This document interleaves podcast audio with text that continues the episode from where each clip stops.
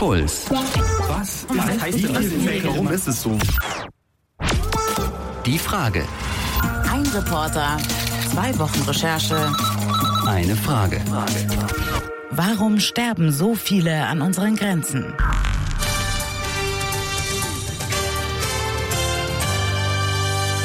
Das neue Flüchtlingsdrama im Mittelmeer hat wieder viele Opfer gefordert. Mindestens 34 Menschen sind ertrunken. Wieder ist ein überfülltes Boot mit Flüchtlingen aus Afrika auf der Überfahrt nach Europa gesunken.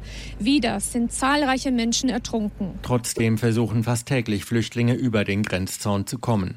Heute Morgen in einem der spektakulären Massenanstürme, die sich inzwischen alle paar Wochen wiederholen. Sie kamen aus Syrien und aus Somalia. Sie bezahlen für die kurze Überfahrt vom türkischen Festland auf eine griechische Insel 400 bis 600 Euro pro Person und werden von Schlepperbanden auf überfüllte, viel zu kleine Boote verfrachtet. In den Monaten seit der Katastrophe von Lampedusa im vergangenen Oktober mit über 360 ertrunkenen Migranten sollte die Operation Mare Nostrum eigentlich verhindern, dass so etwas noch einmal passiert. Die dort geäußerte Empörung hat bislang aber nur wenig bewirkt und sie hält nur bis zur nächsten Katastrophe. Tja, Lampedusa, die Insel im Mittelmeer. Sie ist ziemlich winzig, eigentlich gar nicht der Rede wert, aber trotzdem kennen sie alle, weil sie ein Tor nach Europa ist. Kaum ein Fleck von Europa liegt so nah an Afrika und deswegen versuchen viele Flüchtlinge, die Insel auf kleinen Booten zu erreichen.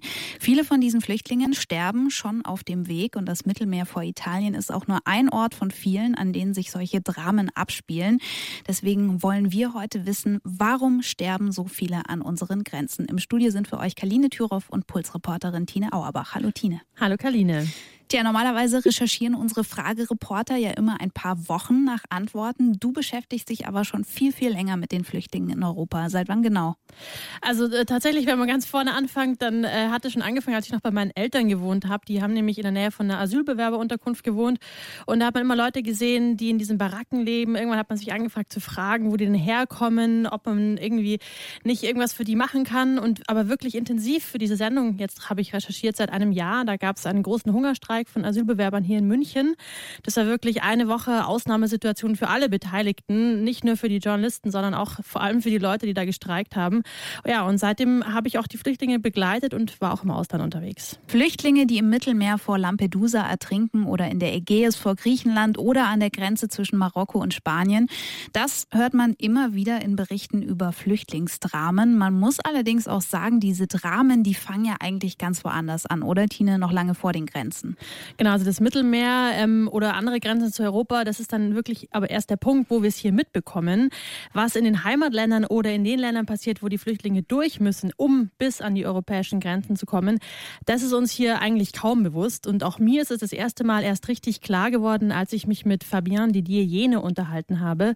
Fabian, der kommt aus Kamerun und der ist quer durch Afrika nach Marokko geflohen, um eben von dort nach Europa zu kommen. Und warum musste Fabian flüchten? Das hat er mir erzählt der hat darüber auch ein Buch geschrieben, das heißt Bis an die Grenzen. Und in dem Buch beschreibt er, dass er am Anfang mit einem Mädchen zusammen war, damals noch in Kamerun. Das war aber aus einem anderen Dorf, also von einer anderen Familie. Und die beiden Familien, die konnten sich noch nie so wirklich leiden. Deswegen wurde diese Beziehung auch nie akzeptiert. Irgendwann war seine Freundin dann aber schwanger und als sie im zweiten Monat war, da ähm, hat Fabien sie in seinem LKW mitgenommen. Auf der Fahrt oder während der Fahrt musste Fabien mal aufs Klo, ist ausgestiegen und in der Zeit ist eben ein Reisebus in sein LKW reingeknallt. Seine Freundin ist bei diesem Unfall gestorben. Mhm. Und ab dem Zeitpunkt war aber klar, er muss jetzt weg, weil ähm, dadurch ist eben dieser Konflikt zwischen den beiden Familien und zwischen diesen beiden Dörfern wieder komplett aufgebrochen. Krasse Geschichte. Also da hatte Fabian Todesangst vor der Rache eines verfeindeten Stamms. Das ist eine Angst, die wir hier wahrscheinlich eher schwer nachvollziehen können. War für ihn sofort klar, dass er weg muss? Ja, also das war sofort klar. Ähm, er ist wirklich auch von heute auf morgen dann aus Kamerun raus. Er hat es auch nie gewollt. Also er hatte einen guten Job, er war wirklich ganz glücklich, aber er hatte jetzt keine andere Wahl. Er muss sein Land verlassen. Und das war dann der Anfang von einer ziemlich langen und sehr, sehr harten Odyssee. Fabiens Flucht. Quer durch Afrika. An den beiden Enden einer etwa ein Kilometer langen Brücke wehten die Nationalflaggen. Es war die Grenze zwischen Kamerun und dem Tschad. Hier musste er drüber, um ein neues Leben anzufangen. Ich hatte nie vor, nach Europa zu gehen. Nie. Ich wollte einfach einen Ort finden, an dem ich in Freiheit und Würde leben kann. Deshalb bin ich los und dann eigentlich von Niederlage zu Niederlage gezogen. Erst von Kamerun in den Tschad. Dort denkst du, du findest, was du suchst. Aber nein, es ist dort noch schwieriger, ein Land voller Wüste. Dann hörst du, in Nigeria soll es besser sein, aber dort ist alles anders. Man spricht Englisch, nicht Französisch, du verstehst die gesellschaftlichen Codes nicht. Also weiter in den Niger. Jeder erzählt Gerüchte, wo es angeblich besser ist.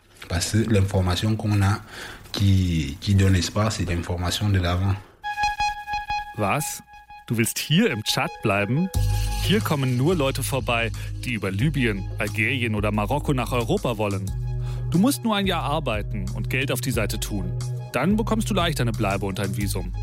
Fabien schlägt sich von Tschad nach Nigeria durch, von Nigeria nach Niger, von Niger nach Libyen, von Libyen nach Algerien. Große Teile der Strecke sind Wüste. Tagelang unterwegs auf vollgestopften Pickups und zu Fuß. Alles Geld, das er hat, geht an die Schlepper. Wir werden zwei Tage lang gehen.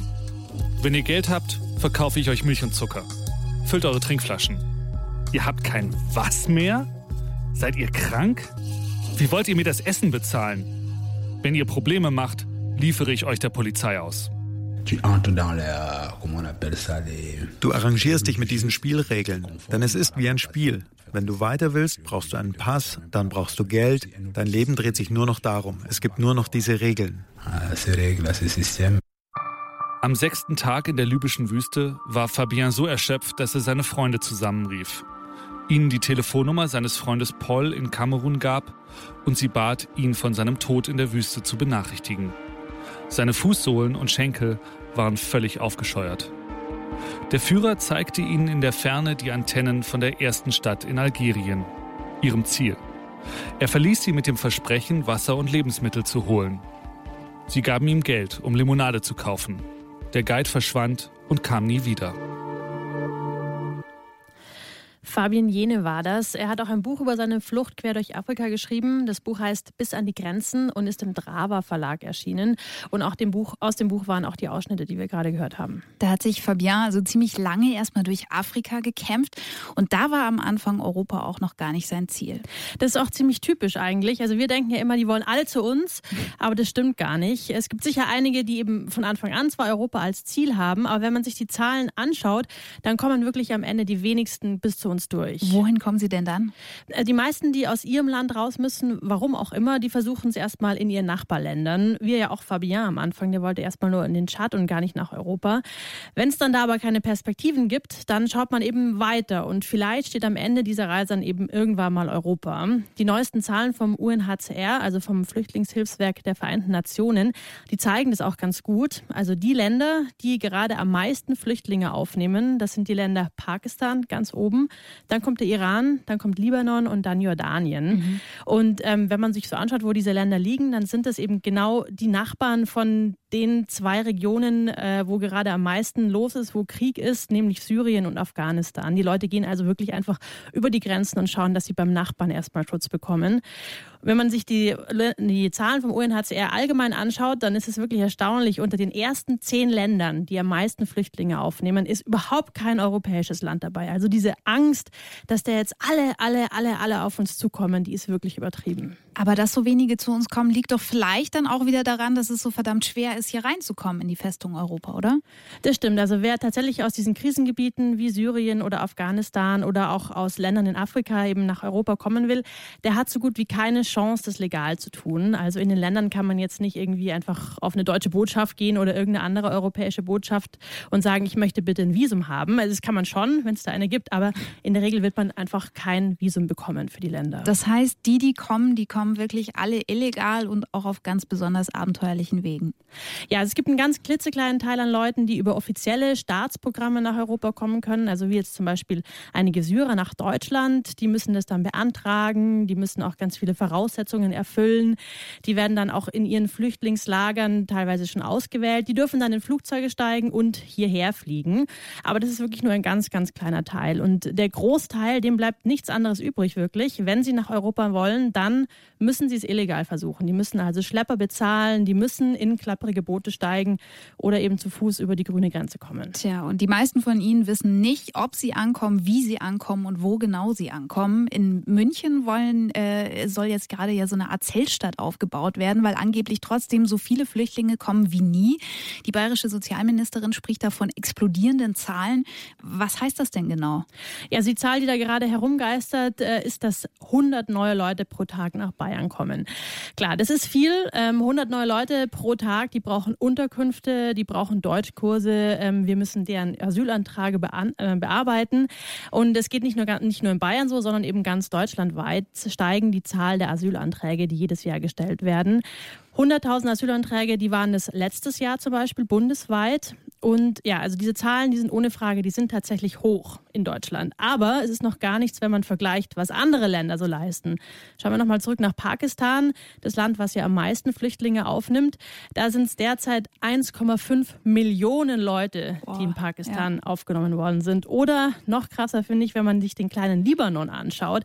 Muss man sich vorstellen, der Libanon ist kleiner als Schleswig-Holstein und der hat derzeit fast 900.000 Flüchtlinge bei sich. Also da sind die 100.000 Leute, Leute, die hier einen Asylantrag letztes Jahr gestellt haben, wirklich ein Klacks. Wie viele Flüchtlinge gibt es denn gerade weltweit? Es gibt äh, tatsächlich weltweit so viele wie seit dem Zweiten Weltkrieg nicht mehr. 50 Millionen, das sind die neuesten Zahlen vom Flüchtlingshilfswerk der Vereinten Nationen. Und dass es gerade so viele sind, liegt das vor allem am Krieg in Syrien? Genau, es ist tatsächlich der Krieg in Syrien. Ähm, das ist das Land, wo am meisten Leute gerade fliehen. Danach kommt Afghanistan und dann die afrikanischen Länder Somalia, Südsudan und der Kongo. Und ja, aber mit Abstand die meisten sind tatsächlich aus Syrien. Okay, dann äh, sind es tatsächlich so viele Flüchtlinge wie ganz lange nicht mehr. Aber wir müssen auch festhalten an dieser Stelle diese äh, beliebte Stammtischparole, das Boot ist voll, die stimmt einfach nicht. Europa nimmt verhältnismäßig wenig Flüchtlinge auf. Für Flüchtlinge ist es verdammt schwer, nach Europa reinzukommen. Trotzdem machen sich viele auf den Weg dorthin. Und wie so eine Reise nach Europa aussehen kann, das zeigt uns in dieser Sendung Fabien aus Kamerun. Er musste wegen einem Familienkonflikt aus Kamerun fliehen in Todesangst. Angst. Nach Europa wollte er eigentlich nie und deswegen hat er erstmal eine Odyssee durch verschiedene afrikanische Länder begonnen. Wie geht denn Fabians Flucht danach weiter, Tine? Ja, sein Track durch die Wüste, den hat er zum Glück überlebt, überlebt aber ihm wird äh, dabei auch irgendwann klar, in Afrika, da wird er nirgendwo Ruhe finden und er muss es jetzt eben doch versuchen, irgendwie nach Europa zu kommen. Deswegen führt ihn sein Weg am Ende eben zu den beiden spanischen Exklaven, die heißen Ceuta und Melilla. Das sind zwei Städte, die eigentlich zu Spanien gehören, aber an der Küste von Marokko liegen, also mhm. auf dem afrikanischen Kontinent. Deswegen waren und sind sie auch immer noch großes Ziel von Flüchtlingen, weil ähm, dabei, wenn sie die erreichen, müssen sie eben nicht übers Meer, da müssen sie in Anführungszeichen nur über einige sehr hohe Zäune klettern, um da reinzukommen. Deswegen, weil die eben so ein magischer Anziehungspunkt sind, haben sich in den Wäldern rund um diese beiden Exklaven ähm, wirkliche, ja, mehr oder weniger Camps oder Communities gebildet. Da leben tausende Afrikaner und warten eben auf einen guten Moment, um rüberzukommen. In diesen Communities, die sind sehr stark strukturiert. Es gibt sogar Chefs, die wirklich das Sagen haben, weil eben die Leute dort oft über Jahre hausen, man kann es nicht anders nennen, die auch ständig Angst haben, erwischt zu werden, die sich irgendwie organisieren müssen. Und von diesen Wäldern aus, da versuchen sie eben immer wieder über diesen Zaun auf spanischem Boden zu kommen. Fabiens Flucht über den Zaun nach Europa. Die Communities im Wald vor der spanischen Exklave Melilla waren getrennt nach Nationen. Fabien war entsetzt über all diese Männer in alten, braunen und grünen Mänteln, schwarz vor Schmutz. Manche hatten eine Haartracht, die Angst machte. In ihrem Land hätte man sie wie Verrückte behandelt. Er begriff nicht, wie man so noch leben konnte, als wäre man Abfall, noch dazu so nahe an Europa. Das gelobte Land, das sie so lange gesucht hatten, war gleich nebenan. Aber die hier hatte die Welt völlig vergessen. Fabien fragte sich, wie er in diesem Wald, in diesem Dschungel überleben würde. Je suis parti dans cette forêt de 2003, 2004. Ich war im Wald von 2003 bis 2005, also genau die Zeit, in der es die Massenversuche gab, über den Zaun nach Europa zu stürmen. Ich war einer der Organisatoren. Wir haben uns gesagt, wir können nicht weiter in diesem Wald leben. Wir müssen eine Strategie entwickeln, wie wir das in einer Gemeinschaftsaktion schaffen. Denn Einzelne sind immer gescheitert. Die Guardia Civil, die spanische Polizei, hat alle immer zurückgeschickt. Alle zogen ihre Kampfkleidung an. Handschuhe und ein Kleidungsstück, das leicht zerriss, damit man nicht hängen blieb. Die Wachen sind überrascht von der Flut von Subsahariern, die auf sie zukommt. Die schnellsten legen die Leitern an, klettern über den Drahtzaun auf der marokkanischen Seite und sind schon zwischen den zwei Zäunen. Auf der spanischen Seite wird versucht, sie mit Tränengas und Gummigeschossen zu stoppen. Diejenigen, die im Stacheldraht hängen geblieben sind, werden getreten, erdrückt und können nicht weiter. Die flinksten oder die, die am meisten Glück haben, entkommen und tauchen in Mejia unter. Diejenigen, die zwischen den Drahtzäunen blockiert sind, ringen wegen dem versprühten Gas um Atem, werden ohnmächtig, mehrere von ihnen erbrechen Blut. Wir dachten, wenn wir einen Massenansturm versuchen, dann werden vielleicht einige reinkommen, andere werden geschnappt werden. Aber was wir nie gedacht haben, ist, dass einige unserer Freunde Kugeln abbekommen. Nie, nie. Es gab 14 Tote.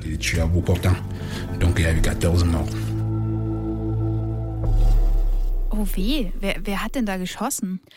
Ja, das ist immer ziemlich schwer, da wirklich genaue Informationen zu bekommen, was da wirklich passiert, wenn an den Zäunen was passiert oder auch auf, auf offenem Meer. Ähm, es heißt immer, die, ähm, die spanischen Grenzschützer arbeiten auf jeden Fall mit den marokkanischen zusammen. Wer dann da was am Ende macht, ist immer ein bisschen unklar. Vor allem, oder, oder was klar ist, ist, dass äh, vor allem nach dem Ansturm von 2005, von dem Fabian da erzählt, ähm, Spanien diese Zäune wirklich zu Hochsicherheitszäunen ausgebaut hat. Die sind inzwischen sechs bis sieben Meter hoch. Da sind Kameras Kameras dran, da ist Stacheldraht außenrum.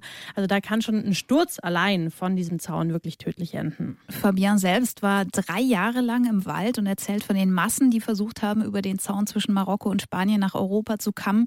Ist dieser Zaun von Melilla zwischen Marokko und Spanien denn immer noch so ein Hotspot für Flüchtlinge? Ja, auf jeden Fall immer noch.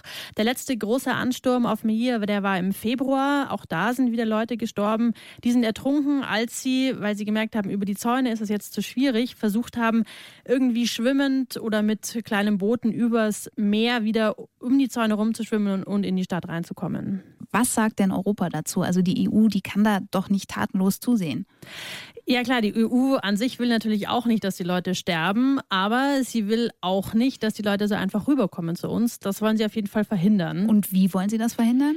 Also das derzeitige Mittel, um dafür zu sorgen, dass weniger Leute im Mittelmeer sterben, ist, den Grenzschutz zu erhöhen. Also mehr Leute, die aufpassen, mehr Schiffe, die patrouillieren, mehr Polizei, die an den Grenzen eingesetzt ist. Wenn es um europäische Grenzen geht, dann hört man ja immer viel von Frontex. Also sind das die Leute, die die Flüchtlinge draußen halten sollen? Ja, so halb jedenfalls. Also Frontex ist die europäische Grenzschutzagentur, die unterstützt die nationalen Grenzschützer bei ihrer Arbeit. Das heißt, wenn jetzt zum Beispiel Italien sagt, wir brauchen Hilfe bei der Überwachung vom Mittelmeer, dann koordiniert Frontex, dass Grenzschützer aus anderen Ländern Europas kommen, um den Italienern zu helfen. Also es kann also dann sein, dass ein deutsches Schiff auf dem Mittelmeer kreuzt oder dass österreichische Grenzschützer die Grenze zwischen Türkei und Griechenland mit überwachen. Okay, verstehe. Aber Frontex, wenn ich mich so recht entsinne, dann haben die keinen so besonders guten Ruf.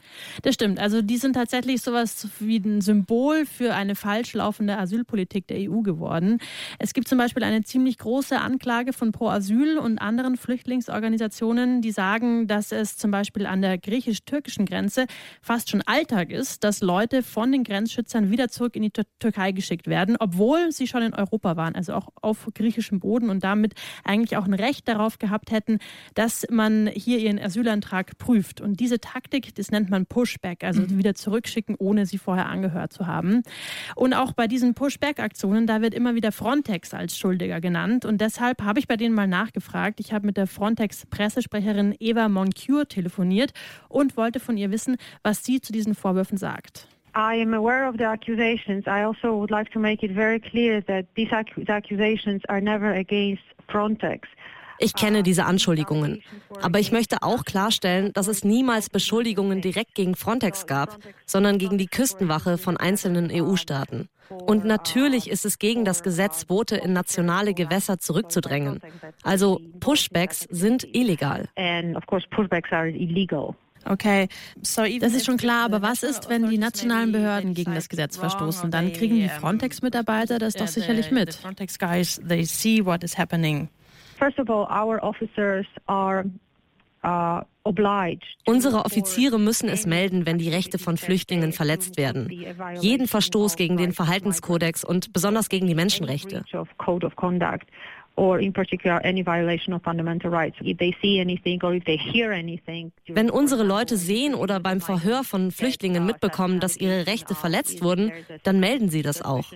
Wir von Frontex fragen dann bei den Mitgliedstaat nach, der die Operation durchführt, weil nur die Staaten solche Vorfälle untersuchen können. Frontex selbst hat keine Untersuchungsgewalt. Frontex does not have any investigative powers. Wir führen Operationen durch und achten darauf, dass sie korrekt ablaufen. Aber es ist falsch zu glauben, dass wir eine Art Aufsichtsbehörde für die Grenzschützer der EU-Staaten sind. Das sind wir nicht. Eva Moncure von Frontex war das. Die sitzt übrigens absurderweise in Warschau. Ach. Obwohl Frontex ja eher in Südeuropa zum mhm. Einsatz kommt. Und sie weist die Vorwürfe auf jeden Fall von sich, dass Frontex mitschuld ist an den Pushbacks. Sie sagt, dass Flüchtlinge, die in europäischen Grenzen äh, schon angekommen sind, die diese Grenzen schon überschritten haben, dass die zurückgeschickt werden, ist ganz klar illegal. Genau, also das sagt sie. Da steht auch so ein bisschen Aussage gegen Aussage. Aber egal, wer dann am Ende recht hat, in dieser Antwort von ihr wird auch ganz klar, wo das Problem ist. Also es sind vielleicht jetzt nicht diese Handvoll Frontex-Mitarbeiter, die Boote zurückschicken oder sonst wie Mist bauen. Aber was dagegen machen, in dem Moment können sie auch nicht so richtig. Die können mhm. vielleicht nachher irgendwas melden, aber für die Flüchtlinge ist es da dann meistens schon zu spät.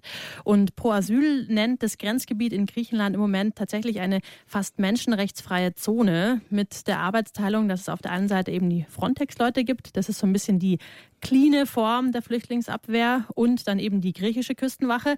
Das sind eher so die Rambos. Und auch, also wenn jetzt diese Pushback-Aktionen wirklich illegal sind, laut Pro Asyl kommen sie in Griechenland fast schon systematisch vor. Ist es nur an der griechischen Grenze so oder gibt es in ganz Europa? Es ist tatsächlich, man muss jeden, jeden Teil der Grenze gesondert anschauen. Vor der italienischen Küste, da ist es anscheinend tatsächlich anders im Moment. Nach dem letzten großen Unglück in Lampedusa, da hat Italien eine neue Aktion gestartet. Die nennt sich Mare Nostrum ähm, und bedeutet äh, so viel wie unser Mittelmeer oder unser Meer. Und äh, darin beinhaltet es, dass jetzt äh, die Italiener mit Militärschiffen fast direkt schon vor der libyschen Grenze kreuzen, um eben Boote, die von dort aufbrechen und in Seenot geraten, schneller auffangen zu können. Und ist Mare Nostrum jetzt eine Lösung, also ein positives Beispiel, wie der Umgang mit Flüchtlingen auf dem Meer laufen kann und sollte? Ob die Aktion funktioniert, das wollte ich von einem Italiener wissen oder von jemandem, der sich in Italien wirklich gut auskennt. Ich habe ähm, mit Christopher Hein telefoniert vom italienischen Flüchtlingsrat. Also er ist Deutscher, arbeitet aber beim italienischen Flüchtlingsrat. Und ich wollte von ihm wissen, was sich seit dem Start von Mare Nostrum in Italien denn geändert hat. Ja, es hat äh, dazu geführt, dass äh, seit dem Ende Oktober äh, bis äh, gestern 42.000 Menschen von der Marine gerettet worden sind im Kanal von Sizilien, also im zentralen Teil des Mittelmeers. Und äh, man weiß natürlich nicht, wie viele äh, von denen tatsächlich ertrunken wären oder vermisst wären, wenn es diese Aktion Mare Nostrum nicht gegeben hätte. Wir haben Statistiken seit 1998. Wir wissen, dass äh, im Mittelmeer in diesem Zeitraum von 15 Jahren mehr als 20.000 Menschen auf dem Weg in die Europäische Union ihr Leben verloren haben im Meer. Und wir sehen, dass in den letzten Monaten in diesem Teil des Mittelmeers äh, die Zahl der Opfer erheblich runtergegangen ist. Das muss man anerkennen und daher ist auch die Meinung meiner Einrichtung des italienischen Rats für Flüchtlinge, äh, dass äh, diese Operation in einer oder anderen Weise als italienische oder besser noch als europäische Operation in jedem Fall weitergeführt werden muss. Es gibt eine Verpflichtung, nicht nur moralische, sondern auch rechtliche Verpflichtung der Rettung von Seebrüchigen. Nur das kann dazu führen, dass wir vermeiden können, eine Tragödie wie die vom 3. Oktober letzten Jahres vor Lampedusa und viele andere, also Tausende von Toten, in der Zukunft vermeiden können. Kritiker von der Aktion sagen ja eher, naja, das ist eher dazu da, Leute möglichst irgendwie noch in internationalen Gewässern abzufangen und zurück nach Algerien oder Marokko wiederzubringen, bevor man sie nach Italien Italien reinlässt. Was macht denn die Marine wirklich mit den Leuten dann auf See, wenn sie welche aufgegriffen haben? Kommen die dann nach Italien oder werden die zurückgeschickt? Wir haben keinerlei Informationen darüber, dass Menschen zurückgeschickt wurden. Es handelt sich hier ganz überwiegend äh, um Personen, die aus Libyen an der libyschen Küste aufgebrochen sind. Wenn die dann entweder begleitet werden, wenn die Boote noch halbwegs tauglich sind, überhaupt eine Fahrt noch in, äh, in Angriff nehmen zu können über das Meer, oder wenn die Menschen äh, auf die Militärschiffe kommen, dann werden die in verschiedenen Häfen Siziliens ausgeschifft. Wir, ich wiederhole es nochmal, haben keinerlei Informationen, dass Menschen nach Libyen zurückgeschickt wurden. Christopher Hein war das vom italienischen Flüchtlingsrat. Also seiner Meinung nach hat die Militäraktion vor Italien tatsächlich geholfen. Andererseits, das hat er auch gesagt, setzen jetzt zum Beispiel die Schlepper ihre Leute in noch wackeligere Boote, weil sie sich denken, naja, die müssen jetzt nicht mehr so lange durchhalten, müssen nicht mehr das ganze Meer überstehen. Mhm. Kommt ja sicherlich bald ein Boot der Marine. Also deswegen wird trotz dieser Aktion äh, die, diese Überfahrt und es wird auf jeden Fall nicht leichter für die Flüchtlinge. Und grundsätzlich geholfen ist den Flüchtlingen ja mit dieser Aktion Mare Nostrum auch nicht, oder? Nee, also äh, damit ist dieses Grundproblem aller europäischen Maßnahmen ähm, noch überhaupt nicht äh, tangiert, weil äh, Europa immer nur die Symptome angreift. Also es gibt überhaupt keine Überlegungen, dass die Leute irgendwie legal nach Europa kommen könnten. Und das ist auch das große Problem, meint Christopher Hein vom italienischen Flüchtlingsrat. Ja, die größte Frage, die sich stellt, ist, wie man nach Europa reinkommt. Und das heißt, wie man überhaupt einen Zugang zum äh, Rechtsschutz bekommt als Flüchtling. Ja. Da ist es äh, bisher eben so, dass man einen Asylantrag stellen kann, nur dann und dann erst, wenn man physisch hier anwesend ist, entweder an der Grenze oder später innerhalb des Hoheitsgebietes eines der Mitgliedstaaten der EU.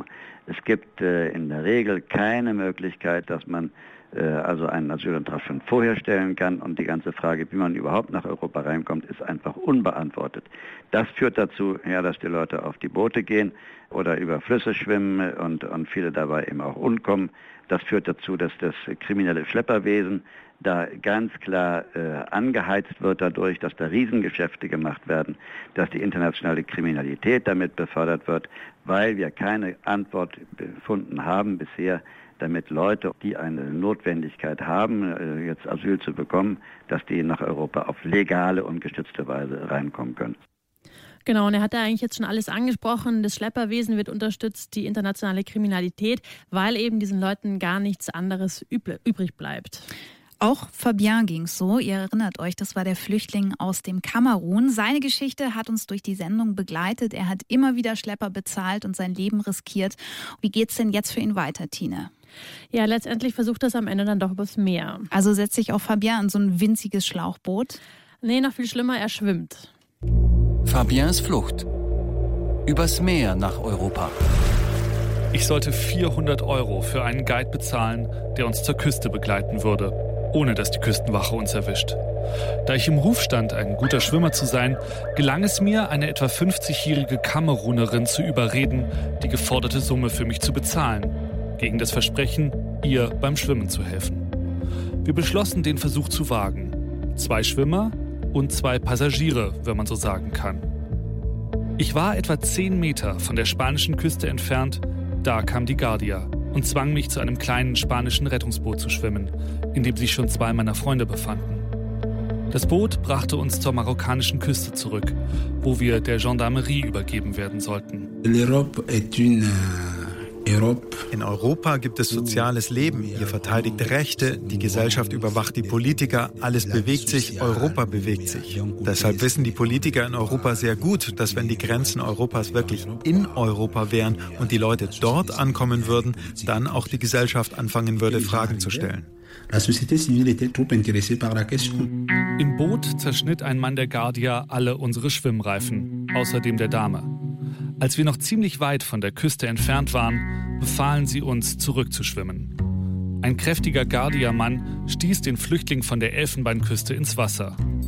Der Senegalese schrie in einem fort, denn er konnte nicht schwimmen. Er schrie aus Leibeskräften und hielt sich an einer Eisenstange fest.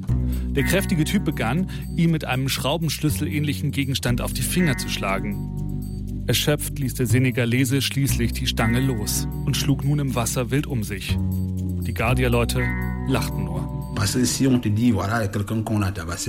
Wenn du erfährst, dass jemand am Pariser Flughafen zusammengeschlagen wird oder man sieht, wie man die Leute festnimmt mitten in Europa, dann gibt es schnell Proteste. Deshalb haben sie sich entschieden, die Grenzen zu verlagern, in den Süden.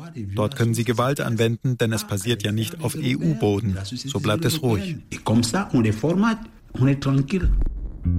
Erst als sie sahen, wie der Körper an der Oberfläche trieb, sprang einer von der Guardia ins Wasser, um ihn herauszuziehen. Alle Versuche, den Senegalesen wiederzubeleben, waren erfolglos. Er war tot. Uns überließen sie den marokkanischen Gendarmen. Die Maghrebiner werden die Polizisten der Europäischen Union. Offiziell sagt Europa Nein, wir sind für Rechte. Ihr dürft die Leute so nicht behandeln. Aber unterm Tisch sagen sie, ihr braucht Autos, Hubschrauber? Kein Problem, wir arbeiten zusammen. Und auf jeden Fall bilden wir euch aus. Ihr dürft sie nämlich auf keinen Fall töten. Und wenn es doch sein muss, passt auf, dass da niemand von der Presse dabei ist. Das müssen Unfälle bleiben. Das ist es. Die dreckige Arbeit Europas, die wird von diesen Menschen gemacht. C'est ça quoi. Donc tout le sale boulot de l'Europe est fait par ces gens. Was für krasse Geschichten. Also für Fabien ist es zurück an die marokkanische Küste gegangen. Er und die anderen Flüchtlinge aus seinem Boot sollten sogar zurück schwimmen, obwohl sie zum Teil gar nicht schwimmen konnten. Ja, das ist eine ziemlich krasse Form von diesem Pushback eben. Also wenn europäische Grenze den Flüchtlingen nicht helfen, sondern sie zurückschicken. Seit 2012 sind diese Pushbacks ganz, ganz offiziell illegal. Es ist ein äh, Gerichtsverfahren dagegen gelaufen und äh, ja, also sie waren noch niemals moralisch und jetzt sind sie aber tatsächlich illegal. Tja, wenn das mitten auf dem Meer passiert, dann kann das ja auch wirklich tödlich enden, mitten im Mittelmeer, Mittelmeer, in dem wir baden gehen, wenn wir nach Italien in den Urlaub fahren, muss man sich mal vorstellen. Ja, es gibt auch Bilder, wo ähm, tote Menschen angespült werden und daneben sitzen Leute im Badeanzug. ähm, und deswegen sagen Menschenrechtler auch, dass das Mittelmeer ein Massengrab geworden ist. Man muss dazu sagen, es gibt keine gesicherten Zahlen, wie viele Flüchtlinge tatsächlich im Mittelmeer gestorben sind. Aber Flüchtlingshelfer und NGOs, die haben mal zusammengerechnet, ausgerechnet, über wie viele Tote allein die Medien und die Behörden berichtet haben. Und die sind auf eine riesige Zahl gekommen. 20.000 Flüchtlinge sollen bisher im Mittelmeer gestorben sein. Und nicht nur da sterben sie. Fabien hat ja gerade einen schweren Vorwurf auch erhoben. Europa arbeite mit den maghrebinischen Gendarmen zusammen, lässt sie die dreckige Arbeit machen, also diese Pushbacks. Ist das denn wirklich so? Wälzen die europäischen Behörden die dreckige Arbeit einfach auf andere ab? Ja, also es gibt zum Beispiel Kooperationsprojekte von der EU mit anderen Mittelmeerländern. Es gibt zum Beispiel sogenannte Mobilitätspartnerschaften. Klingt ein bisschen abstrakt, aber eigentlich ja wie eine gute Sache, oder? Ja, dahinter stehen auch gute Dinge. Also zum Beispiel gibt es eine Partnerschaft mit Tunesien. Da heißt es darin, tunesische Bürger, die sollen leichter ihre Abschlüsse in der EU anerkannt bekommen. Es soll auch leichter Visa für sie geben. Aber auf der anderen Seite eben sollen dann die Länder auch dafür sorgen, dass die Migranten, die illegal von ihren Küsten gestartet sind, dass sie die auch wieder zurücknehmen. Also de mhm. facto ist es so, dass Länder wie Tunesien dann die Rolle von so einem Türsteher tatsächlich bekommen. Sie sollen den Türsteher für Europa spielen und so wenig es geht überhaupt durchlassen. Wo ist denn Fabien jetzt? Wie ist seine Geschichte ausgegangen? Ja, ich habe ihn äh, tatsächlich in Frankreich getroffen für das Interview. Das heißt, er hat es geschafft. Ja, äh, also er hat es geschafft. Das zeigt auch diesen ganzen Wahnsinn dieser Asylpolitik. Sein Buch, das endet ja mit diesem letzten Versuch eben beim Schwimmen. Danach gibt er auf. Er sagt, äh, er wollte in Marokko bleiben und anderen Migranten helfen, und eben vor allem auf diese katastrophale Situation aufmerksam machen, in der sie ihr Leben fristen müssen in Marokko. Bei äh, dieser, ähm, seine, seinem Engagement hat er eine Französin kennengelernt. Die beiden verlieben sich und sie bekommen einen Sohn. Ja, und jetzt darf er ganz einfach ins Flugzeug steigen und einfach so nach Frankreich fliegen. Also so Liebe, Ehe und am besten noch ein Kind dazu. Das ist so ungefähr das Einzige, was hilft, wenn man wirklich irgendwie nach Europa Krass. will.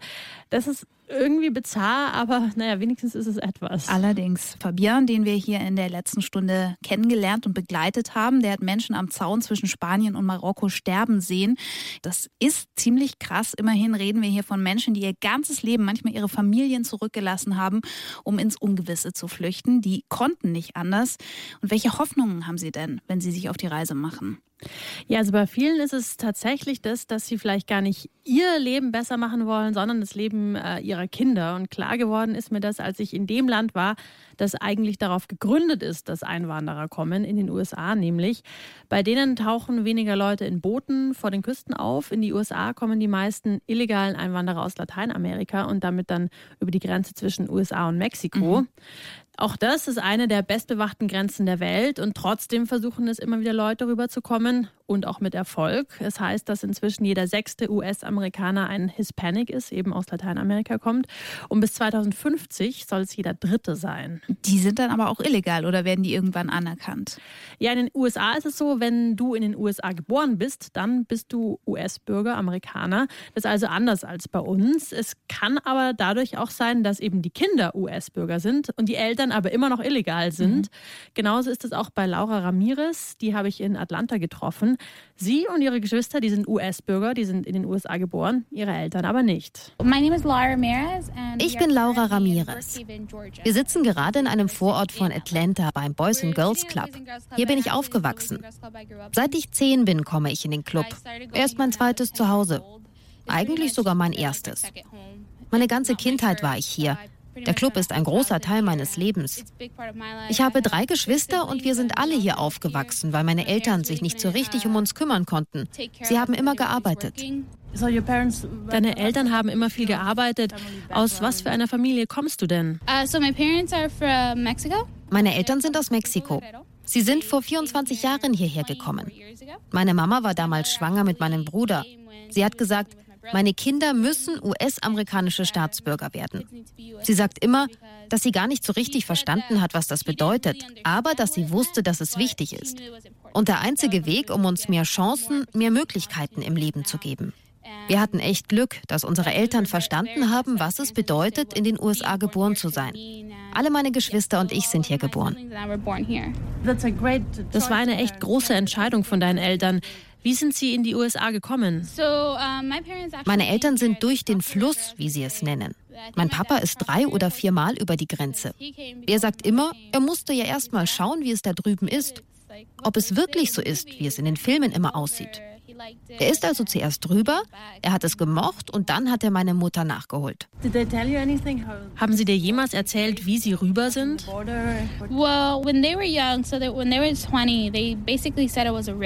Damals, als sie 20 waren, da mussten sie über einen Fluss. Meine Mutter kann aber nicht schwimmen. Am zweiten Tag, als der Fluss kam, hat sie gesagt, ich kann nicht. Ich kann einfach nicht. Ich gehe unter. Sie haben uns immer erzählt, wie furchtbar das war. Mein Papa hat ihr gesagt, Mach es für die Kinder. Du musst drüber. Meine Mama hat es dann irgendwie geschafft, aber sie möchte das nie, nie, nie mehr durchmachen. Wenn du heute von Mexiko in die USA willst, dann kannst du durch die Wüste kommen, durch den Fluss oder du springst auf den Zug auf, der die Grenze passiert. Es gibt Geschichten von Leuten, die einen Arm oder ein Bein verloren haben, als sie aufspringen wollten. Wir hatten Glück, dass unsere Eltern den Fluss genommen haben und nichts Schlimmes passiert ist. Eine meiner Verwandten ist in der Wüste verloren gegangen, weil die so groß ist, dass du wirklich wissen musst, wie du durchkommst. Es gibt Schleuser, die dich durchführen. Dort gibt es jetzt so viel Security.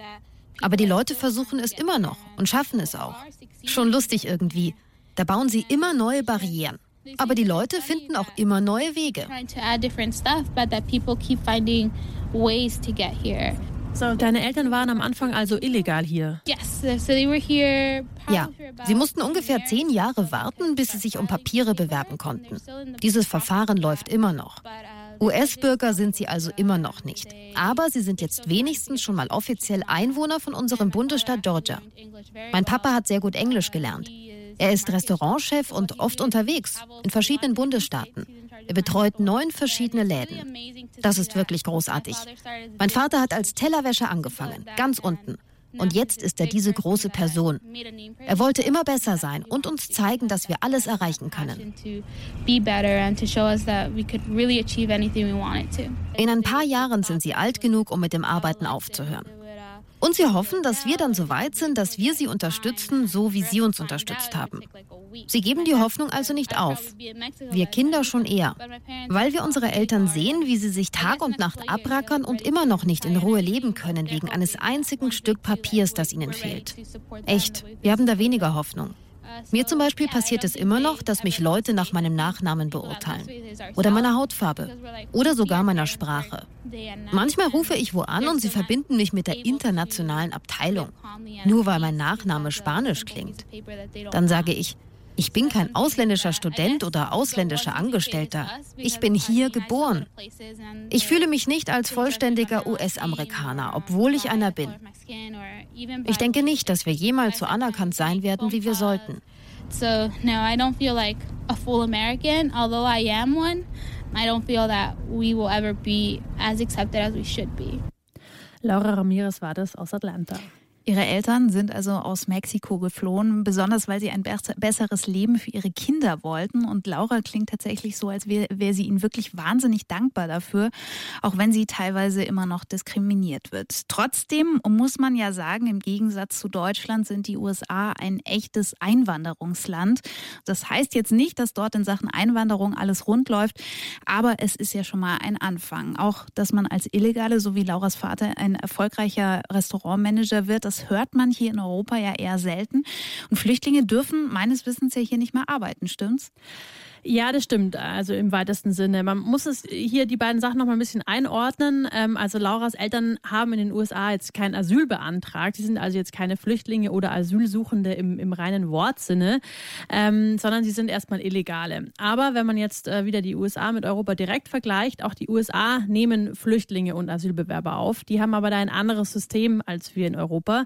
Die suchen sich zum Beispiel in den Flüchtlingslagern ganz genau die Leute aus, die sie reinlassen wollen. Die äh, gehen also wirklich wirklich in die Lager und schauen da, wer da ist, wer sich dafür bewirbt. Mhm. Und ähm, wen sie dann wollen, der kriegt dann ein Visum oder eine Green Card. Das Ganze nennt man Resettlement. Und das hat natürlich den positiven Effekt, dass die Leute nicht irgendwie illegal äh, sich über die Grenze schmuggeln müssen mit Schleppern oder mit Booten. Also man erspart ihnen da sehr, sehr viel Stress. Das Negative an der ganzen Sache ist, ja, also man sagt da, die USA, die suchen sich da ja nun die Besten aus, also die, die schon gut ausgebildet sind, die, die schon gut Englisch können und Alte und Kranke, die kommen da sicherlich nicht mit dran. Mhm. Also dieses Resettlement, die hat auch Vor- und Nachteile. Jedenfalls ist es der Weg der USA. Und wenn dann die Leute ankommen in, in den USA, dann bekommen sie die ersten Wochen noch finanzielle Unterstützung. Dann müssen sie aber sehr, sehr schnell selber schauen, wie sie durchkommen. Die Leute müssen sich also sehr schnell eine Arbeit suchen, die müssen sehr schnell Englisch lernen, die müssen sich eine Wohnung suchen, also alles. Du musst also sehr, sehr schnell auf eigenen Beinen stehen. Nach ein paar Wochen, das ist schon ganz schön hart. Ja, das ist hart. Das ist so ein bisschen auch dieser American Dream. Also du bist verantwortlich, jetzt mach was draus. Mhm. Du hast diese Chance, jetzt nütze sie oder nütze sie nicht. Und das Gegenbeispiel dazu ist tatsächlich Deutschland, weil bei uns darfst du als Asylbewerber erstmal überhaupt gar nicht arbeiten. Du kannst, darfst dir auch keine Wohnung suchen, sondern du musst in einem Asylbewerberheim wohnen. In der Regel, bis dein Antrag geklärt ist. Und das kann tatsächlich Jahre dauern. Du hast während dieser Zeit auch die sogenannte Residenzpflicht. Das heißt, du darfst also zum Beispiel in Bayern nur in deinem Regierungsbezirk bleiben, darfst ihn nicht verlassen. Also du darfst bei uns nicht auf eigenen Beinen stehen. Dafür bekommst du Unterkunft und Taschengeld. Ja, das ändert auch nichts daran, dass die Situation der Asylbewerber hier in Deutschland ziemlich schlecht ist. Gerade gab es ja wieder einen Flüchtlingsprotest in Würzburg, wo Flüchtlinge tagelang im Hungerstreik waren. Ja, und ähm, überhaupt diese ganzen Demos und die Streiks, die haben schon vor fast zwei Jahren jetzt angefangen. Damals auch mit einer Aktion in Würzburg. Da haben sich äh, zwei Iraner die Münder zugenäht ähm, aus Protest über ihre Behandlung. Danach hat es angefangen, es gab Märsche von Asylbewerbern aber nach Berlin und nach München. Es gab Hungerstreiks, es gab große Demonstrationen. Gerade eben ist eine Gruppe von Asylbewerbern nach Brüssel marschiert, um eben dort vor der EU zu protestieren. In Berlin haben sie gerade das Dach einer Schule besetzt. Also das sind tatsächlich seit gut zwei Jahren durchgehend große und kleinere Aktionen, um eben aufmerksam zu machen auf sich, um dafür zu kämpfen, dass sie anerkannt werden. Und dann war da vor einem Jahr das Flüchtlingscamp am Münchner Rindermarkt. Fast 50 Flüchtlinge aus Afrika und dem Nahen Osten haben da in Schlafsäcken übernachtet, aufgehört zu essen und zu trinken und so für mehr Rechte gekämpft. Und Tine, die hat sich damals schon regelmäßig dort umgeschaut und die Flüchtlinge dort besucht. Die erste Nacht im trockenen Hungerstreik ist vorbei. Seit einem Tag trinken die Asylbewerber nichts mehr. Zu essen haben sie schon vor vier Tagen aufgehört. Jules Akili aus dem Kongo steht an dem rot-weißen Absperrband, das um das Camp am Rindermarkt gespannt ist. Hinter ihm die Pavillons, unter denen die Streikenden in Schlafsäcken auf Holzpaletten liegen. Neben ihm ein Dixie-Klo. Es ist kalt. Die Schaulustigen und Unterstützer, die rund um das Camp stehen, haben warme Jacken an. Die Flüchtlinge haben sich in Decken und Regenjacken gewickelt. Jules ist optimistisch. Bevor wir am Samstag angefangen haben, hatte unser Leben keinen Sinn. Jetzt haben wir die Hoffnung, dass diese Aktion etwas ändert. Ich kann mir nicht vorstellen, dass die Regierung bei solch einer Aktion nichts macht. Die sind doch auch nur Menschen. In der folgenden Nacht brechen die ersten Streikenden zusammen und werden mit Krankenwagen abgeholt. Die meisten machen nach einer Notversorgung weiter mit dem Hungerstreik. Im Morgengrauen steht Robert Secot vor den Pavillons. Auch er kommt aus dem Kongo. La nuit n'était pas vraiment bonne parce die Nacht war nicht gut. Die Leute sind schon so ausgetrocknet, dass alle 20 Minuten jemand zusammengebrochen ist. Ich weiß nicht, wie lange wir noch aushalten.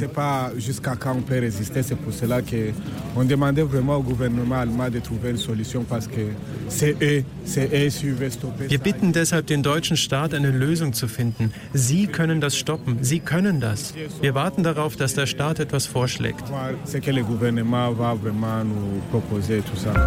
Die Regierung von Oberbayern das Bundesamt für Migration und Flüchtlinge und die Stadt München setzen sich mit Ashkan Korasani, dem Vertreter der Streikenden, für Verhandlungen zusammen. Die Regierung stellt in Aussicht, die Asylanträge der Streikenden innerhalb von drei Wochen zu prüfen. Wer danach in Deutschland bleiben darf und wer nicht, ist offen. Aber Robert, Jules und die anderen wollen den Hungerstreik nur dann beenden, wenn sie alle sofort als Flüchtlinge anerkannt werden.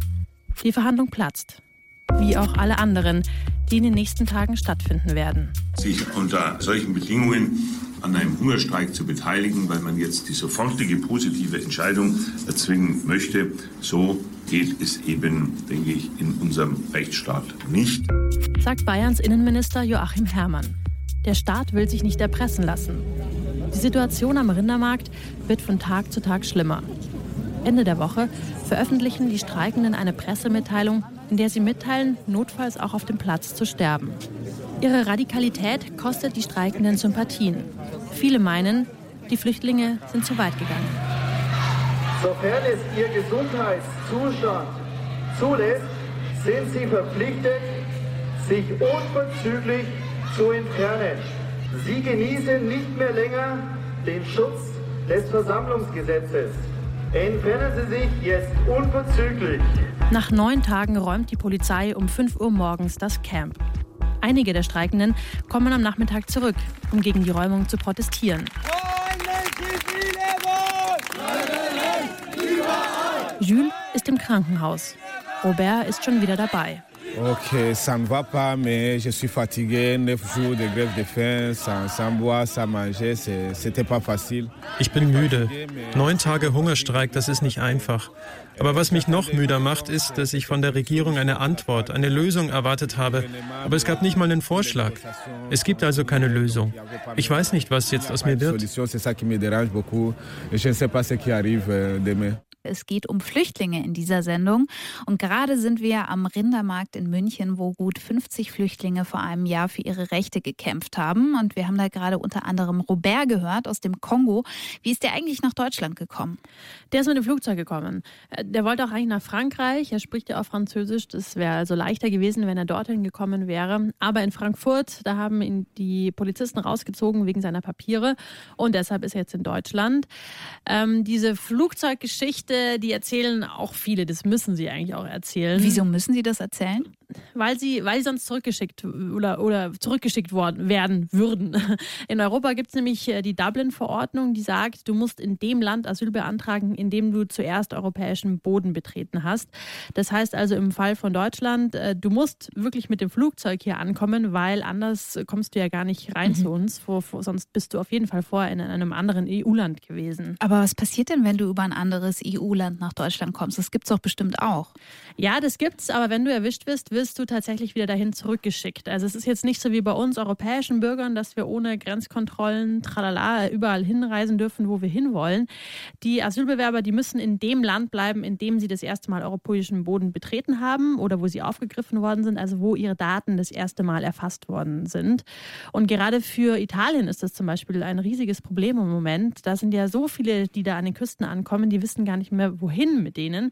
Aber sie dürfen sie offiziell auch nicht weiterschicken, weil es eben diese Dublin-Verordnung gibt. Aber du hast ja schon gesagt, in der EU gibt es keine Grenzkontrollen mehr. Merkt doch also eigentlich niemand, wenn die Flüchtlinge innerhalb der EU dann doch weiterziehen über die Grenzen. Ich habe mir das auch gedacht, dass da wahrscheinlich gar nicht so viele erwischt werden. Deshalb äh, habe ich mir von einem Grenzschütze erklären lassen, wie solche innereuropäischen Grenzkontrollen denn ablaufen.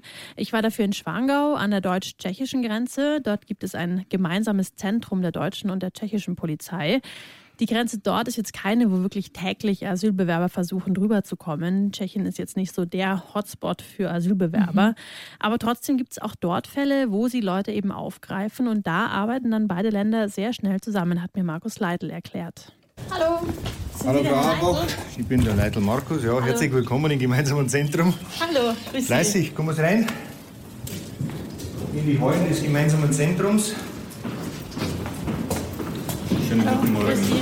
Thomas, der tschechische Polizei. Christina Auerbach, hallo. Unser tschechischer Partner. Und die anderen Teilnehmer werden wir später noch vorstellen. Also es sind von der tschechischen Seite ein paar Kollegen gekommen. Wir gehen kurz nach hinten und dann treffen wir uns. Okay, super. Vielen Dank. Was sind denn im Moment die größten Themen bei Ihnen? Was sind die größten Probleme? Was ist das, was Sie am meisten beschäftigt an der Grenze hier? Also wir beschäftigen uns hier mit der täglichen Kriminalität. Das heißt, über unsere Dienststelle laufen Führerscheinüberprüfungen, Halterabfragen, Personalienfeststellungen oder einfach der normale Informationsaustausch. Was muss mein Partner drüben wissen? Hier geht es also nicht um Großkriminalität, um, um Beseitigung von irgendwelchen äh, kriminellen äh, Organisationen, sondern wir liefern den Basisdienststellen von draußen, die bei uns anfragen, die Informationen, die sie brauchen. Wie passiert es jetzt zum Beispiel, wenn wir im Schengen sind mit Leuten? Also wenn Sie im Zug jemanden aufgreifen, der hat auch keine Papiere dabei. Was passiert dann? Wie geht das vor sich? Also jeder Asylbegehrende, der in einem Mitgliedstaat der Europäischen Union um Asyl nachsucht, der wird auch erkennungsdienstlich behandelt und wird in der Datei Eurodac auch registriert und gespeichert. Und genauso wird es in diesem Falle sein. Also man würde dann diese Person die Fingerabdrücke in dieser Datei abgleichen und würde dann zu dem Ergebnis kommen, äh, Tschechien hat bereits, einmal, äh, hat bereits einmal in Tschechien um Asyl nachgesucht und dann regelt ja diese Verordnung Dublin ganz klar, dass dann auch der erste Staat, in dem um Asyl nachgesucht wurde, für die Asylbearbeitung zuständig ist. Und wenn der aber jetzt nur durch Tschechien durch ist, also da jetzt noch nicht Asyl beantragt hat und dann aufgegriffen wird, also wenn seine Fingerabdrücke noch nirgendwo waren, seine Daten noch nirgendwo aufgetaucht sind? Wenn das so ist, dass noch in keinem anderen Mitgliedstaat der Europäischen Union diese Fingerabdrücke gespeichert wurden, dann ist Deutschland der erste Staat, in dem um Asyl nachgesucht wird. Und dann ist äh, die Weiterleitung an das Bundesamt für Migration und Flüchtlinge der nächste Schritt. Das war Markus Leitl, das ist der deutsche Leiter des deutsch-tschechischen Zentrums und es war auch ziemlich spannend zu sehen und zu hören, wie die da zusammenarbeiten. Also die sind wirklich in gemischten Teams. Wir saßen auch zu viert an einem Tisch, ein Deutscher, drei Tschechen und die haben mir wirklich erklärt, wie sie zusammenarbeiten. Die können also auch zum Beispiel ganz schnell auf die Daten des, jeweil anderes, des jeweilig anderen Landes zurückgreifen. Okay, und wenn ich das richtig verstanden habe, dann schaffen sie es so tatsächlich, dass äh, es eigentlich nicht leicht bis unmöglich ist für einen Flüchtling, sich innerhalb innerhalb Europas weiter zu bewegen. Ja, also das ist mir da auch klar geworden. Es gibt tatsächlich so gut wie keine Chance, als Asylbewerber irgendwie durchzuschlüpfen durch das europäische Datensystem. Das nennt sich Eurodac, dieses Datensystem. Und sobald du da einmal drin bist, dann bist du da auch drin und wirst auch wiedererkannt, egal in welchem Land du bist. So schwer sich die EU-Länder also in vielen, Ländern, in vielen Fällen tun mit der Zusammenarbeit in Sachen Asylpolitik, da arbeiten sie alle zusammen. Äh, so schnell werden wahrscheinlich kaum irgendwelche anderen Daten ausgetauscht. Ihr hört die Frage bei Puls. Warum sterben so viele an unseren Grenzen, wollen wir heute wissen. Und in dieser Frage sind wir mittlerweile bei den Flüchtlingen angekommen, die es irgendwie geschafft haben, nach Europa zu kommen. Geschafft, denken sie dann auch erstmal. Gut wird für diese Flüchtlinge aber automatisch noch gar nichts, wenn sie zum Beispiel hier bei uns in Deutschland angekommen sind. Die Flüchtlinge haben kaum Rechte. Sie dürfen nicht arbeiten, sich nicht frei bewegen, oft nicht mal selbst entscheiden, was sie essen. Und deswegen haben 50 Flüchtlinge letztes Jahr auf dem Rindermarkt in München protestiert und aufgehört zu essen und zu trinken. Und als immer mehr von ihnen dann vor Schwäche zusammengeklappt sind, teilweise sogar ins Koma gefallen sind, wurde das Camp von der Polizei aufgelöst. Und Robert und Jules aus dem Kongo, die ihr hier vorhin kennengelernt habt, für die ging es dann zurück ins Asylbewerberheim. Robert und Jules sitzen auf zwei Betten in ihrem neuen Zuhause. Ein kahler Raum in einem Asylbewerberheim im Münchner Osten. Außer ihnen im Zimmer zwei Tüten mit Essen, die Essenspakete, mit denen sie seit ihrer Ankunft vor vier Jahren in Deutschland versorgt werden. Dazu ein Kühlschrank, ein Kleiderschrank, ein Tisch, kein Stuhl. Die beiden sind erst vor wenigen Stunden eingezogen. Um die Kissen in Jules Bett knistern noch die Plastikhüllen. Jusque là, c'est pas encore clair. Je suis encore sûr. Wir wissen noch nicht, ob wir bleiben dürfen. Ich glaube, das ist nur eine Zwischenlösung. Hier gibt es ja nicht mal eine Heizung im Raum. Lange können wir hier sicher nicht bleiben. Wo sie uns dann hinschicken, weiß ich nicht. Einen Monat nachdem die Polizei das Camp am Rindermarkt geräumt hat, sind die beiden Kongolesen zwei der wenigen, die vorläufig in München bleiben dürfen. Die meisten anderen wurden mit dem Bayern-Ticket in der Hand wieder zurück in ihre alten Unterkünfte geschickt. Ob Robert und Jules anerkannt werden, wissen sie nicht. Aber sie wissen, dass sie nicht zurück wollen nach Neuburg an der Donau, in die Gemeinschaftsunterkunft, in der sie vier Jahre lang gelebt haben. Das auf keinen Fall. In den letzten vier Jahren habe ich nichts Gutes erlebt. Ich hatte niemals das Recht zu arbeiten, niemals das Recht, mich frei zu bewegen. Du bist blockiert, du drehst dich vier Jahre lang nur im Kreis. Jedes Jahr ist gleich. Ich habe nichts gemacht, außer Strafen zu zahlen. Gehst du zu weit weg, zahlst du Strafe. Egal was du machst, es ist schlecht. Ich war schon traumatisiert durch das, was ich in meinem Heimatland erlebt habe. Neuburg hat mich noch mehr traumatisiert. Jules und Robert hoffen auf Anerkennung als Flüchtlinge aus medizinischen Gründen, denn sie sind traumatisiert von dem, was sie im Bürgerkrieg im Kongo erlebt haben. Robert ist 34. Mit 16 hat er seine ganze Familie verloren. Was ihm passiert ist, kann man nur ahnen, wenn er erzählt, warum er einer der wenigen Hungerstreikenden war, die nicht ins Krankenhaus mussten. Ich bin nie zusammengebrochen, weil ich das alles schon mal erlebt habe, in meinem eigenen Land. Wochen und Monate lang ohne Essen und Trinken in Wäldern leben. Ich komme aus einem Land, in dem es jetzt seit 16 Jahren Bürgerkrieg gibt. Ich kenne das alles. Das war nichts Neues für mich. Die beiden sind niedergeschlagen. Hat es ihnen etwas gebracht, ihr Leben aufs Spiel zu setzen mit dem Hungerstreik? Wie wird es weitergehen? Sie wünschen sich einen Deutschkurs. Sie wollen arbeiten dürfen, Papiere, eine eigene Wohnung. Doch das alles ist trotz Hungerstreik in weiter Ferne, in ihrem Zimmer mit den Plastikhüllen über den Kissen. Nur eine einzige, ganz kleine Sache hat sich für sie verändert durch den Streik. Die Streiktage am Rindermarkt waren ein neues Leben, ein anderes Leben. Wir sind aus unseren Lagern gekommen, um zu protestieren. Lager, die, so nenne ich das jetzt mal, ein System moderner Gefängnisse sind. Und wir haben einen Platz gewählt, wo unsere Stimmen auch gehört werden.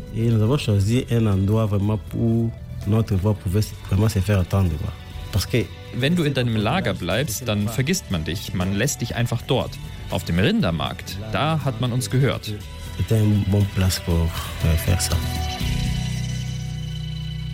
Robert sagt, beim Protestcamp am Rindermarkt in München hat er sich als Flüchtling zum ersten Mal wirklich wahrgenommen und gehört gefühlt. Und äh, daran lag es dann wahrscheinlich letztendlich auch, dass es mit dem Protest noch eine ganze Weile weitergegangen ist, nachdem das Camp geräumt wurde. Ja, das stimmt. Also die Asylbewerber, die nennen sich selbst auch Non-Citizens, weil sie eben keine Bürgerrechte, keine Citizens Rights haben, ihrer Meinung nach. Und dieser neue Name, den sie sich selber gegeben haben, der ist eigentlich auch sowas wie ein Zeichen, weil es ist eh nicht so leicht, wie man sie denn überhaupt nennen soll. Offiziell, obwohl es im Volksmund äh, so gang und gäbe ist, offiziell darf man sie nämlich nicht mal Flüchtlinge nennen. Man darf das nicht sagen, weil rein juristisch sind nämlich nur die Flüchtlinge, die schon anerkannt sind. Oh, das sind. wusste ich gar nicht. Ja, also alles, ähm, alle, die noch nicht anerkannt sind, da muss man eigentlich immer Asylbewerber sagen. Hört sich natürlich auch nicht sehr viel besser an, macht das Ganze noch sehr viel bürokratischer und noch sperriger. Deshalb haben sie sich jetzt einen eigenen Namen gegeben. Sie nennen sich Non-Citizens. Und mit diesem Namen ist auch eine ganze Bewegung entstanden. Die treten sehr selbstbewusst auf. Sie sind auch keine so kleinen Bittsteller mehr, sondern sie fordern ganz laut und ganz offensichtlich ihre Rechte ein. Sie sagen, wir haben Recht auf eine menschenwürdige Behandlung und wir geben auch nicht eher Ruhe, bis wir die bekommen haben. Und ob man das jetzt gut findet oder nicht, wie ob man das Auftreten mag oder nicht, man muss ihnen wirklich eines lassen. Ähm, diese Gruppe, die schafft es, ihr Thema, ihre Rechte jetzt seit zwei Jahren fast ununterbrochen in den Medien zu halten, in der Diskussion zu halten. Und ja, sie stellen eben auch diese Forderungen. Und äh, ob man das jetzt mag oder nicht, Fakt ist, es ändert sich doch, wenn auch ganz langsam, es ändert sich was. Zum Beispiel wurden tatsächlich die Essenspakete, mit denen bisher in Bayern alle versorgt wurden, die wurden abgeschafft. Es ist eine Kleinigkeit, aber immerhin. Tina, man muss also sagen, dass die Proteste doch was gebracht haben, oder? Ja, also es ist eine kleine Sache, aber doch, glaube ich, auch eine wichtige Sache. Und ich habe sogar ein persönliches Happy End für dich. Robert, den habe ich ein Jahr später besucht.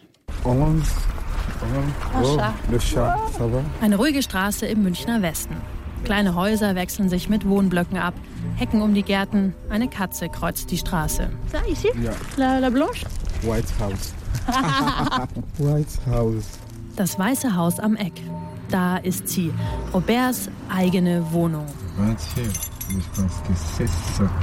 Robert hatte viele Jahre nicht einmal ein eigenes Zimmer. Jetzt hat er einen Schlüsselbund mit so vielen Schlüsseln dran, dass er erst einmal probieren muss, welcher in welches Schloss passt. Gartentor, Haustür, Wohnungstür. Das passt noch nicht. Braucht noch ein bisschen Übung. Il faut du oui, oui. Wow. N'y a pas encore. Euh... Cool. C'est super. Très cool. Très cool. Die Einzimmerwohnung, Küche, Bad, ist noch leer. Robert hat sie erst seit ein paar Tagen. Und dass er sie hat, grenzt tatsächlich an ein Wunder. Die ganze Wohnungssituation in München, die ist echt schwierig. Wenn du eine Wohnung suchst, dann gibt es für die Besichtigung Sammeltermine, zu denen alle kommen. Die Konkurrenz ist riesig. Und wenn deine Miete dann auch noch vom Jobcenter übernommen wird, dann hast du es noch schwerer als jemand, der eine gute Arbeit hat. Für jemanden, der schwarz ist, keine Arbeit hat und nur schlecht Deutsch spricht, ist die Wohnungssuche fast unmöglich. Robert hat wochenlang bei Freunden auf Sofas geschlafen, musste lernen, wie deutsche Wohnungssuchportale funktionieren und das deutsche Mietsystem. Er fragt sich immer noch, für was eigentlich Makler gut sind und warum man fast nie mit dem Wohnungsbesitzer selbst sprechen kann.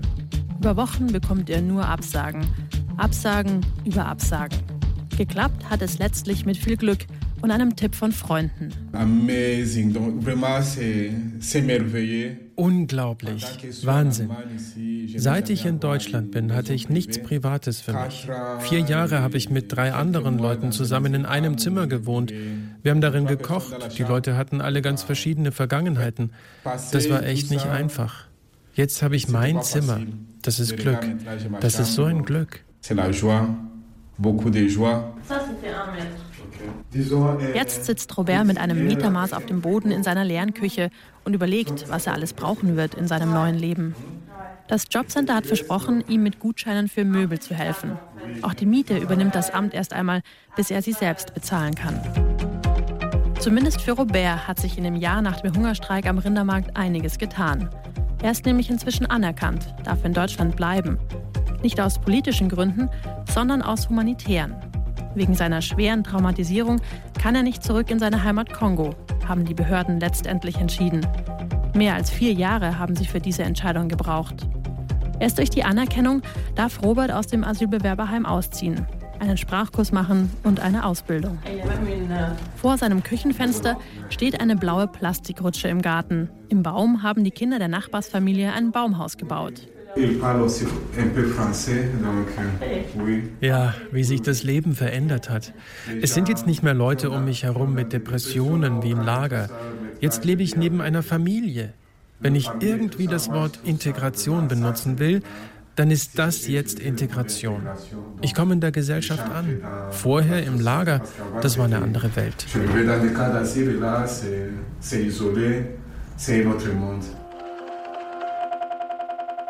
Wow. Da wird ein eigenes Zimmer in München plötzlich zum größten Glück der Welt. Ja, ich, ich war selber auch total glücklich. Ich habe Robert ja. so lange begleitet und ich habe mit ihm so gezittert bei dieser Wohnungssuche, weil die war echt nicht einfach. Die war wirklich, wirklich richtig unschön. Da äh, da gab es so Makler, die meinten, ja, das Zimmer ist leider schon vergeben. Es tut uns so wahnsinnig leid. Und wir wussten ganz, ganz, ganz genau, weil wir die Vormieter kannten, dass es nicht stimmt. Ja? Unfassbar, und es gab ja. lauter solche Sachen. Das war so frustrierend. Jetzt ist es geschafft, umso besser. Ist Robert denn ein Einzelfall oder hatten die anderen Flüchtlinge vom Rindermarkt auch so viel Glück? Also ich weiß noch von Jules, den wir ja auch schon gehört haben, äh, der ist auch anerkannt worden und soweit ich weiß, ist ein größerer Teil der Rindermarktleute inzwischen anerkannt. Ähm, ist eigentlich super, aber Robert zum Beispiel, der ist jetzt auch nicht euphorisch, wenn man sich mit ihm unterhält, sondern, sondern der sagt, äh, ich will mich eigentlich weiter engagieren. Der geht auch weiter auf Demos, äh, der spricht auf Vorträgen, weil er sagt, er hatte jetzt wahnsinnig viel Glück, aber insgesamt das ganze System, das muss sich wirklich ändern. Warum sterben so viele an unseren Grenzen? Über 50 Millionen Menschen auf dieser Welt sind auf der Flucht. Sie müssen auf den Todesangst ihr ganzes Leben hinter sich lassen. Manche von ihnen, aber längst nicht der Großteil, versuchen in Europa ein neues Leben anzufangen und viele von diesen Flüchtlingen sterben schon auf dem Weg dorthin. Den anderen, die es bis hierher schaffen, denen macht man das Leben aber auch nicht gerade leicht. In Deutschland dürfen sie oft nicht mehr arbeiten und sich auch nicht frei bewegen. Deswegen, Tine, wie würdest du denn die Antwort auf unsere Frage am besten zusammenfassen? Ja, zusammenfassend ist gut. Das Thema hat so viele verschiedene Seiten. Mhm. Ich persönlich finde drei Punkte am wichtigsten. Also der erste Punkt ist, es sterben deshalb so viele Menschen an unseren Grenzen, weil wir ihnen keine andere Möglichkeit geben. Wir müssen also die Wege nach Europa erleichtern. Wir müssen den Leuten die Möglichkeit geben, sich für Visa und Green Cards zu bewerben, weil egal wie viele Boote wir da einsetzen für die Küstenüberwachung, egal wie hoch die Zäune sind, egal wie viele sterben, die Leute werden trotzdem kommen. Oder vielleicht sogar gerade deswegen, das hat mir Fabien klar gemacht, ähm, wenn Flüchtlinge auf dem Weg nach Europa sterben, dann schreckt es nämlich überhaupt niemanden ab, hat er mir gesagt. Das macht im Gegenteil die Leute nur noch wütender und eher noch entschlossener. Die Wut über alles, was passiert, die macht, dass du dir sagst, ich werde es schaffen. Wie ein Soldat, der im Krieg ist. Der tötet auch, weil er gesehen hat, dass sein Freund getötet worden ist. Er sagt sich, wenn er gestorben ist, dann muss ich diesen Feind jetzt bekämpfen. Ich darf mich nicht zurücklehnen. Und das ist es, was gerade bei den Migranten passiert. Ich erinnere mich, dass einige Politiker der Meinung sind, dass die Schiffsunglücke den anderen Einwanderern Angst machen. Das Gegenteil passiert. Je mehr Schiffsunglücke, desto mehr wird alles angestachelt. Desto mehr Leute denken sich, da muss es etwas geben. Okay, wir wissen, warum so viele an den Grenzen sterben und dass die Maßnahmen, die es jetzt gibt, ihnen nicht so wirklich helfen. Was muss denn passieren, damit es besser wird? Das wäre mein zweiter Punkt. Äh, das ist eine gerechtere Verteilung. Es kann eigentlich nicht angehen, dass so große, reiche Länder wie Deutschland, die in der Mitte Europas liegen, relativ fein raus sind durch eben dieses Dublin-Abkommen, weil so gut wie keine Leute offiziell bis zu uns durchkommen. Auf der anderen Seite Italien, die wissen gerade gar nicht mehr, wohin mit den Leuten. Also klar, es gibt auch Probleme innerhalb Italiens. Sie können es auch vielleicht besser organisieren. Ähm, aber insgesamt brauchen wir in Europa ein faireres Verteilsystem. Leider ist in dem Punkt gerade überhaupt keine Änderung in sich. Da arbeiten die EU-Länder bei Weitem nicht so solidarisch miteinander wie bei der europaweiten Speicherung von den Daten der Asylbewerber. Okay, und was wäre dein Punkt 3? Der Punkt 3, der ist eher philosophischerer Art. Ich glaube, es gibt nämlich kein anderes Thema in Europa, das so sehr mit Angst besetzt ist wie die Asylpolitik. Da heißt immer dieses, oh Gott, da kommen Tausende auf uns zu und was sollen wir denn nur mit denen machen, die überrennen uns. Ich würde sagen, er Vielleicht sehen wir die am besten mal als Wirtschaftsfaktor. Wir brauchen Arbeitskräfte hier. Probieren wir es doch auf, aus. Also erlauben wir ihnen zu arbeiten, lassen wir sie eine Ausbildung machen. Das kostet uns am Ende wahrscheinlich weniger als jetzt. Und der Versuch wäre es wert, weil sie kommen ja sowieso auf jeden Fall.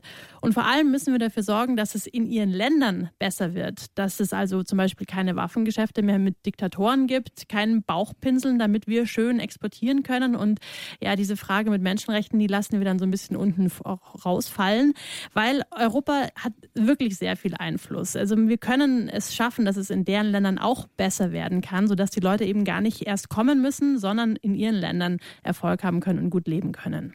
Das war die Frage, warum sterben so viele an unseren Grenzen? Reporterin Christine Auerbach. Redaktion Till Ottlitz, Moderation Kaline Thüroff. Produktion Niki Schuster, Christoph Brandner und Alexandra Brandt.